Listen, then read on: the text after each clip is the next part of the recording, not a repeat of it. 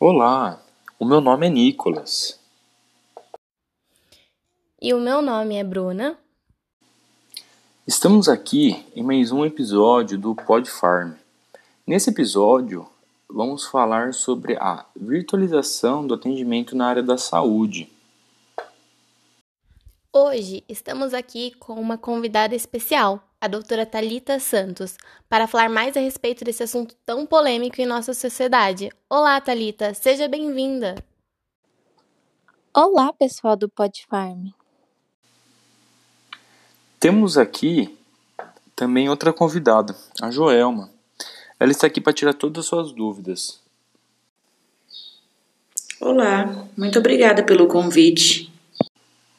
Doutora, é, você pode nos contar mais sobre o que se trata a, essa telesaúde, fazendo um favor? Bom, podemos começar falando que a telesaúde é o uso das tecnologias para promover e apoiar o cuidado e educação em saúde, quando os participantes dessa ação estão à distância. Quando esse método foi implementado no Brasil? O programa Telesaúde Brasil Redes foi criado pelo governo federal, iniciado em 2007. O projeto consiste na integração do ensino e serviço por meio do uso de ferramentas de tecnologias da informação, promovendo a teleassistência e a teleeducação. Nos últimos anos, inspirada por instituições que promovem a pesquisa e a ação, a telemedicina alcançou importante desenvolvimento e integração no Brasil, permitindo que equipes e centros de pesquisa trabalhem em diversas instituições universitárias brasileiras. Mas quais são as vantagens desse atendimento online? As principais vantagens são a otimização de tempo e aumento na produtividade na prática clínica, como, por exemplo, a utilização dessa tecnologia em home care com o segmento de pacientes que moram em áreas remotas, ou mesmo a interpretação de exames diagnósticos ou consultas a especialistas. Temos também uma maior facilidade no acesso, redução de custos e maior comodidade para o paciente. Ah, mas além disso, é, reduz o tempo de espera, né? diminuindo o tempo para realizar um diagnóstico e, consequentemente, melhora o tempo de tratamento evitando atrasos nos casos graves que podem causar sérios problemas para o paciente. Facilita também o manejo precoce dos pacientes, antes mesmo da chegada da equipe de emergência ou ambulâncias convencionais. A capacidade de realizar consultas remotas e cuidados primários para o hospital, permitindo que, que os profissionais mantenham contato permanente entre eles, melhorando assim a sua formação e habilidade redução de pacientes encaminhados para clínicas especializadas, oferecendo respostas para os seus problemas de saúde em cuidados primários, sem atraso de tempo e deslocamento, evitando a necessidade de viagens ao profissional e ao paciente, não é mesmo? Exatamente, Nicolas. Ah, mas como isso reduz gastos? A telesaúde reduz custos, pois tem a capacidade de ampliar a atenção primária, evitando a necessidade de viagens aos profissionais e ao paciente, significando o acesso a serviços de saúde em regiões remotas, tendo o potencial de ampliar as ações dos profissionais de saúde, integrando-os ao serviço de saúde localizado em hospitais e centros de referência à prevenção, diagnóstico e tratamento Nesse sentido, o aspecto primordial da telemedicina é o seu potencial de democratizar o acesso a serviços de saúde. Você pode nos dar um exemplo dessa telesaúde na prática?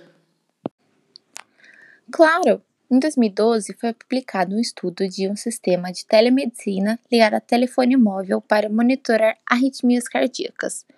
Os autores estudaram 35 pacientes com arritmias e 7 voluntários saudáveis por meio de um dispositivo de telecardiologia, que se mostrou eficiente por diagnosticar alterações do ritmo cardíaco, não só em três pacientes, mas também surpreendendo com o diagnóstico de arritmia em um dos voluntários saudáveis. Esse estudo serviu para demonstrar a viabilidade e a eficiência da telemedicina na monitorização e diagnóstico precoce de arritmias em pacientes ambulatoriais. Mas e para os pacientes que não têm acesso à internet? Como nem todos têm acesso à internet, foi desenvolvido o Programa Nacional de Telesaúde, onde cada estado receberá dois pontos de acesso à internet de 2 megabytes, com a disponibilização de infraestrutura de comunicação para mais de 350 instituições de ensino e pesquisa, fornecendo acesso a mais de um milhão de usuários e conectando todas as redes acadêmicas brasileiras, está sendo construída uma nova comunidade de usuários para esse novo rumo da medicina. Qual a formação necessária para se realizar atendimentos por telemedicina e passar o laudo à distância? Médicos, enfermeiros, farmacêuticos, psicólogos, nutricionistas, entre outros, visto que não precisa necessariamente ser médico para manusear os equipamentos de telemedicina, os treinamentos são direcionados para os técnicos em enfermagens e enfermeiros, também chamados de paramédicos são quem faz os exames e envia para os médicos através da plataforma de telemedicina. Nesse serviço, existe uma clara hierarquia que funciona em simbiose, ou seja, um setor depende do outro. Então, esse é o futuro da medicina, a telesaúde? Se esse recurso eletrônico for ministrado de forma correta e competente, ele tem um potencial muito grande de não só trazer mais benefícios, mas também de melhorar e ampliar essa relação através das inúmeras oportunidades de comunicação e acesso de ambas as partes. Todos sabem que a relação médico-paciente deve ser construída através do respeito mútuo, onde existe a independência técnica de opinião e de conduta e o princípio da autonomia que outorga ao paciente o direito de ser respeitado na sua privacidade. Por isso, impõe-se nessa relação uma dupla identidade de confiança e de respeito. Que ótimo! Muito obrigada pela sua presença, doutora Talita. Obrigada pelo convite.